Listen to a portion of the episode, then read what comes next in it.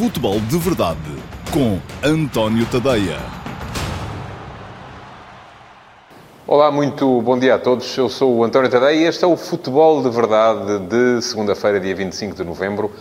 Um dia que hum, ainda está a ser marcado em Portugal pelos, uh, pelas consequências da vitória do Flamengo de Jorge Jesus, das vitórias, é melhor dizer assim, porque foram duas neste fim de semana, Taça Libertadores, de uma maneira um bocadinho uh, épica, eu só me lembro de uma final assim, e estava lá.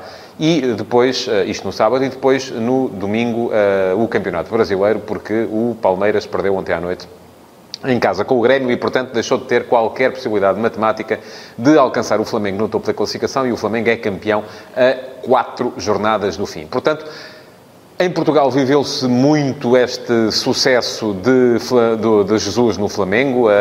Enfim, é um bocadinho sempre que há uma vitória de um português, eh, sobretudo ou de Portugal contra o Brasil, ou de um português no Brasil, eh, as coisas, e vitórias de portugueses no Brasil não são muito habituais em termos de futebol, as coisas são naturalmente um bocadinho empoladas porque há sempre aquele, aquele complexo que nos resta eh, de os nossos irmãos brasileiros serem muito mais fortes do que nós tradicionalmente em termos de futebol e de, por exemplo, quando Portugal ganhou ao Brasil no Campeonato do Mundo de 66, haver muito aquela expressão que eu utilizei já aqui na semana semana passada, dos brasileiros olharem para os portugueses como uh, uma nação que jogava futebol de tamancos. Isto tem muito a ver com o folclore, tem muito a ver com um, ehm, aquilo que é a noção que há do futebol português no Brasil e que foi muito também, e daí também este orgulho que roça um bocadinho o nacionalismo, foi muito também falado quando Jesus foi contratado para ir para o Flamengo e apareceram todos aqueles comentadores nas televisões brasileiras a dizer, mas eh, porquê? Porquê é que vem um velhote português agora para aqui? O que é que ele tem para nos ensinar? Enfim, tinha muita coisa,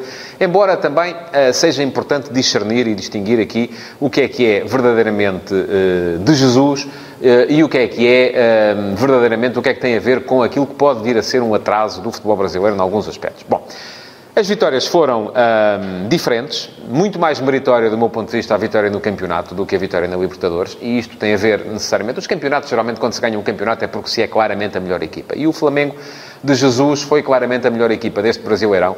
Trouxe para o futebol brasileiro uma noção de futebol atacante que, um, que os brasileiros, se calhar, não estavam habituados já a ver.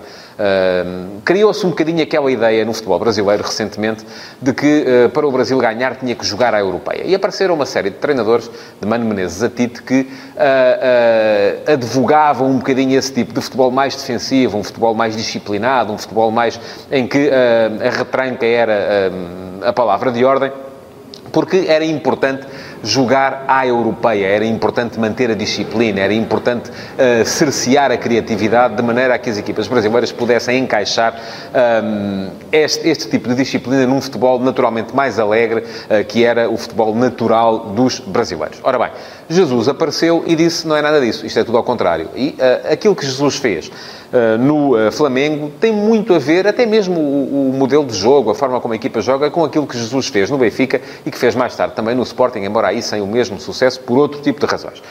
que é um futebol de vertigem ofensiva e foi isso que os brasileiros aprenderam a ver com o Flamengo de Jesus. Era uma equipa que quase sempre sofre golos, mas que marca sempre muito mais. E um, no Campeonato Brasileiro uh, revolucionou por completo uh, a tabela, porque quando Jesus chegou ao Flamengo à sétima jornada, em julho, o Flamengo estava 8 pontos atrás do primeiro e uh, acabou por ser campeão quando ainda faltam jogar 4 jornadas. Porquê? Porque já tem mais do que os 12 pontos que estão em disputa de avanço para o segundo. Portanto, estamos a falar aqui de algo que indiscutivelmente tem muito mérito. É verdade que houve reforços, sim, é verdade. É verdade que o Flamengo tem um uh, orçamento superior ao dos uh, rivais, sim, também é verdade, mas não vamos agora com isto uh, achar que o trabalho de Jesus não, não, não, não é meritório, porque é muito meritório, e até porque Abel Braga, antes dele, já tinha uma equipa que era mais cara do que a dos rivais e estava uns bons furos abaixo uh, deles na classificação.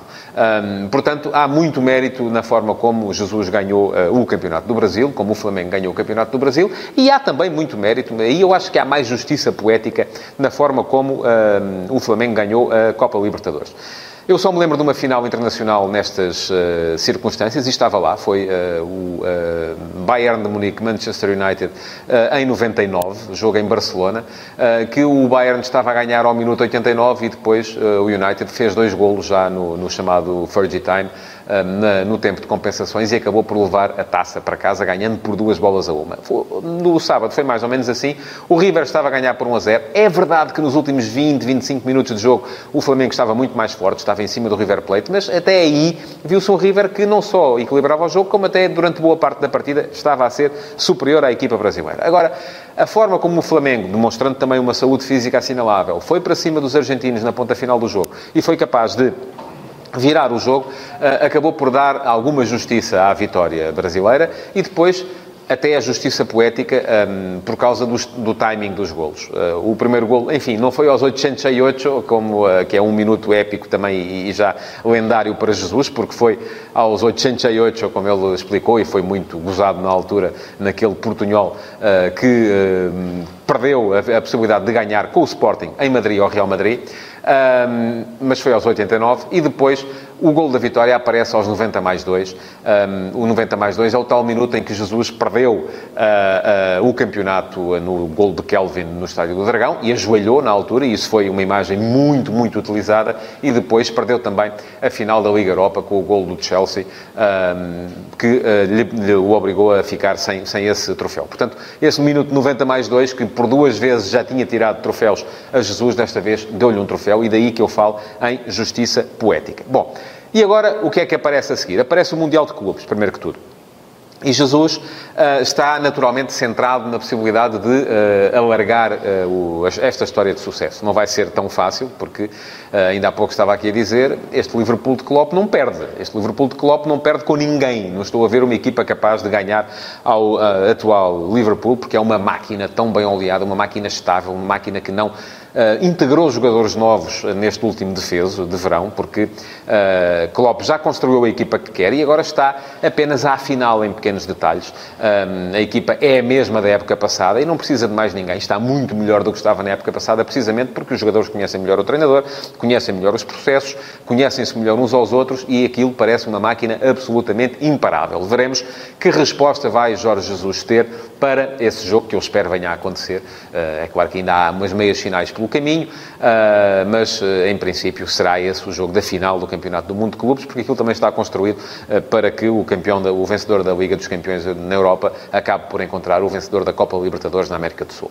Um, pronto, para já é isso que Jesus tem pela frente. Depois, o próprio Jesus já o disse em declarações à CMTV que quer um grande europeu. Ora, Acredito que queira. Não sei se vai ser possível, porque aí, mais uma vez, vai colocar-se à frente dele a tal questão uh, da idade. Jesus tem 65 anos. Aquilo que os jornalistas brasileiros disseram na altura em que ele assinou pelo Flamengo e se rebelaram alguns deles contra a contratação de um treinador veterano que nunca tinha ganho nada, tinha sido duas vezes apenas vice-campeão da Liga Europa, tinha sido campeão em Portugal e na altura dizia aquele uh, jornalista que ficou famoso na Fox Sports, é Portugal, o que é isso Portugal? Enfim, uh, acabou, eh, neste momento essa questão vai colocar-se naturalmente também quando os grandes clubes europeus pensarem em mudar de treinador. Jesus pode até ser campeão do mundo de clubes, mas vão continuar a olhar para ele como enfim, um tipo que chegou ao Flamengo, já é veterano, nunca ganhou nada que se veja na vida antes de estar no Flamengo. Será que. Ainda hoje há muita gente que diz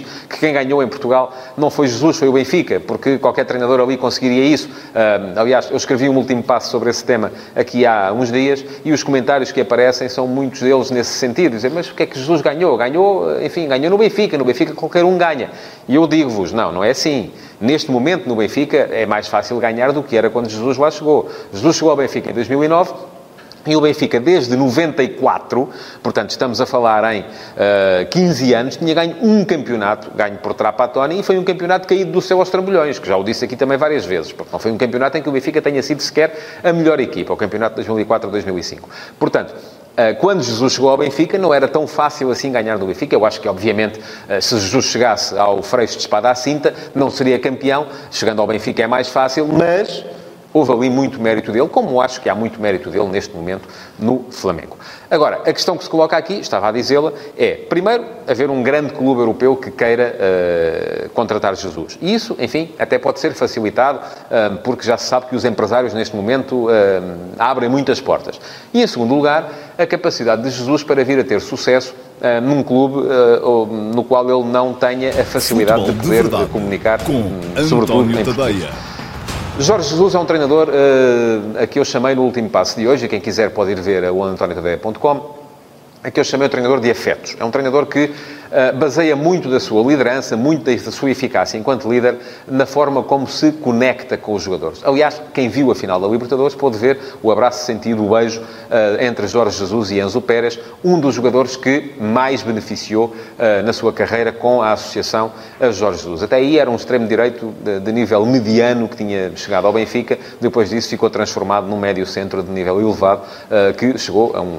Enfim, não passou do Valência, mas ainda assim era um, foi um jogador que valeu muito e bom dinheiro. portanto, e a questão que se coloca aqui não é tanto a de Jesus chegar a um clube uh, onde a, a, língua mãe não seja o português e não seja capaz de explicar aos jogadores uh, as questões táticas, as questões estratégicas, as questões do treino. Não, para isso há tradutores. Agora, a ligação afetiva entre jogador e treinador, essa tem que ser estabelecida numa língua que ambos dominem. E isso não vai ser tão fácil assim uh, para Jesus conseguir noutro tipo de clube. Portanto, Acredito que Jesus queira ir para um grande uh, europeu. Acredito até que tenha essa possibilidade. Tenho mais dúvidas depois uh, que ele consiga ter o mesmo tipo de liderança, sendo indiscutivelmente que acho que é uh, um treinador dos melhores da Europa neste momento e não tenho dúvidas nenhumas a esse respeito. Portanto, fico curioso. Para já, com aquilo que vai ser o Campeonato do Mundo de Clubes, com aquilo que esta declaração de Jorge Jesus pode eventualmente vir a motivar na sua ligação afetiva com os jogadores, porque os jogadores não vão gostar de, de, de, de ouvir, uh, enfim, que Jesus quer, quer dar o salto, embora eu perceba perfeitamente que ele queira fazê-lo, porque no Flamengo já não tem muito mais a ganhar. Uh, e uh, uh, fico curioso também em ver como é que vai correr o início do ano de 2020 para Jorge Jesus. Como e onde.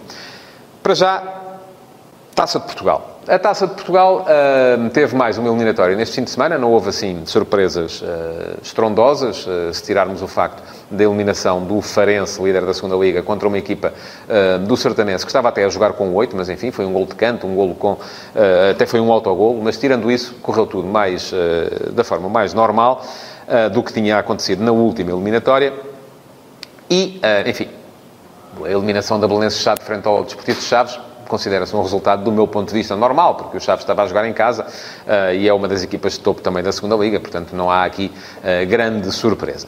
Um, Quanto aos jogos dos eh, dois grandes ainda em prova, Benfica e Clube do Porto, foram jogos que tiveram muito em comum, embora uh, muito mais facilidade do Clube do Porto frente ao Vitória Futebol Clube de Setúbal do que do Benfica para ganhar em Vizela. O Fogo do Porto teve um jogo relativo... E, enfim, quando falo em semelhanças, tem a ver com o facto de ambos terem jogado mais de metade dos jogos contra 10, uh, eh, por expulsões que me pareceram justas, portanto, não há aqui uh, nenhuma questão uh, a colocar em relação à arbitragem, não é disso que falo, é apenas de, do facto de a jogar contra 10 ser naturalmente mais fácil do que jogar contra 11. Mas ainda assim, foi muito mais fácil para o Porto, em casa contra o Vitória Futebol Clube, do que para o Benfica, fora contra o Futebol Clube de Vizela. O Porto até teve um início de jogo lento, pachorrento, enfim, à espera que o gol aparecesse. Parece-me que terá pesado na cabeça dos jogadores uh, aquilo que vem aí, o jogo com o Young Boys já na próxima quinta-feira. Mas acabou por uh, ter ali uma sucessão de acontecimentos perto da meia hora de jogo. Primeiro a expulsão do André Sousa, depois o gol do Mbemba, uh, que uh, facilitou as coisas. Como ao gol do Mbemba surgiu, ou sucedeu rapidamente o gol do Fábio Silva, mais um gol do Miúdo, isso acabou por transformar o jogo num passeio para a equipa do Porto, que na segunda parte limitou a gerir, fez mais dois golos ainda ali no primeiro quarto de hora e a coisa acabou por ser absolutamente natural, uma vitória naturalíssima do Porto por 4 a 0. Destaque para Corona, do meu ponto de vista, o melhor em campo na equipa do Porto. Destaque também para o facto de os quatro envolvidos uh, na, uh, no caso do aniversário da mulher de Uribe não terem sido titulares, uh, embora, enfim resta curiosidade de perceber uh, se foi por causa disso ainda ou se foi por terem chegado das seleções e que, uh, naturalmente, possam vir a jogar frente ao Young Boys na próxima quinta-feira. Quanto ao Benfica, muito mais dificuldades eh, e essas eu atribuo-as a dois fatores. Primeiro, mais uma exibição descolorida da equipa do Benfica.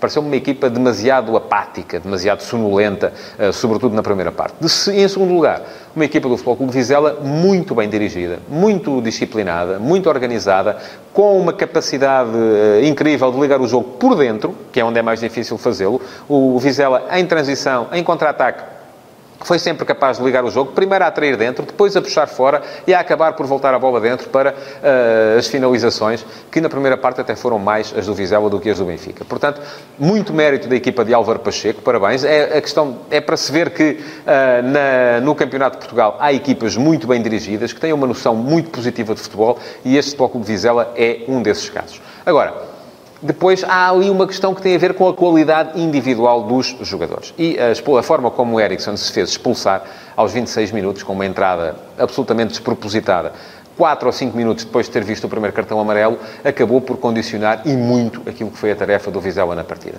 O Vizela ainda aguentou o Benfica até aos 60 minutos, conseguiu ainda continuar a sair. A partir da hora de jogo, eh, viu-se que a equipa já não tinha pernas para chegar lá à frente e aí claro que as coisas se tornam mais complicadas. O Benfica com mais gente à frente, e o Benfica acabou o jogo uh, com dois médios ofensivos e depois dois extremos e dois pontas de lança, portanto tinha muita gente na frente e o Vizela raramente conseguia sequer levar a bola para a frente para que a sua organização defensiva pudesse ter tempo para respirar. Acabaram por entrar dois golos do Benfica, um de De Tomás, outro de Carlos Vinícius, e o resultado acabou por ser, do meu ponto de vista, pelo menos natural, vitória justa do Benfica, embora uma vitória muito difícil, arrancada a ferros e com uh, uma exibição que não foi de todo bem conseguida pela equipa de Bruno Lage.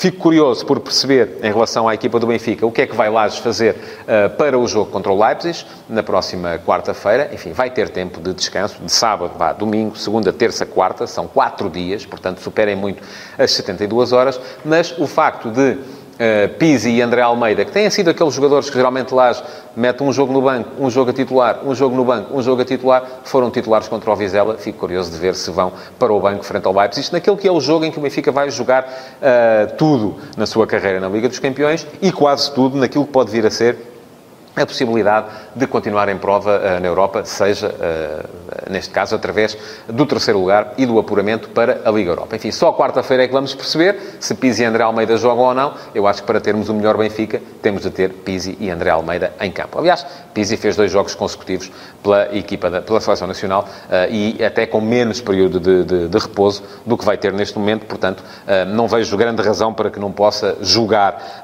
nessa, nessa partida frente ao Leipzig. E pronto, vamos à uh, pergunta do dia. Uh, e temos, uh, vou responder à pergunta do Pedro Filipe Pereira Baião. Olá, Pedro, muito bom dia. Que me uh, pergunta sobre Jorge Jesus. Acha um erro o Jorge Jesus continuar no Flamengo depois da disputa da taça intercontinental? Enfim, já não há taça intercontinental, Pedro, é campeonato do mundo de clubes agora.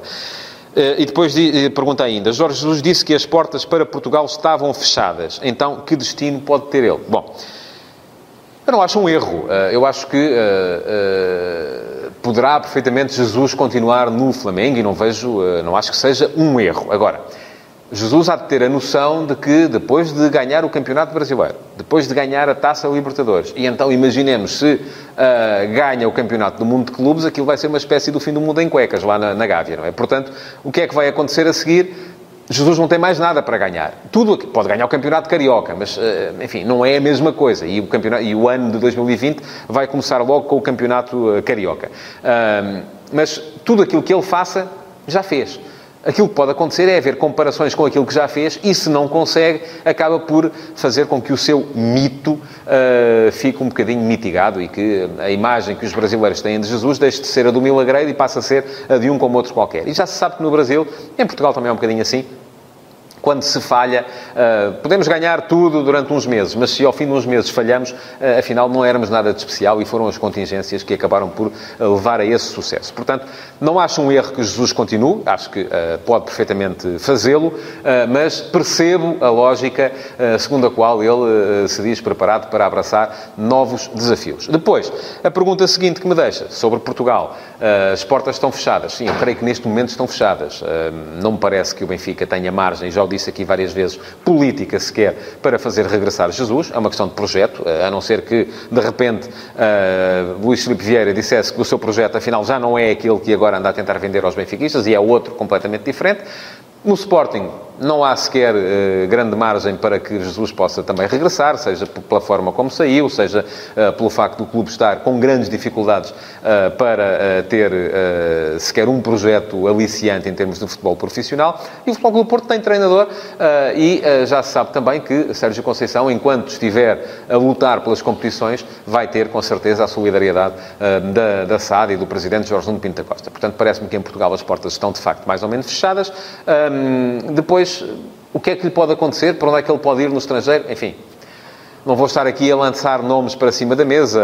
Há, há, clubes que, com certeza, se calhar não em janeiro, não me parece que ele possa pegar, seja no que for, já em janeiro.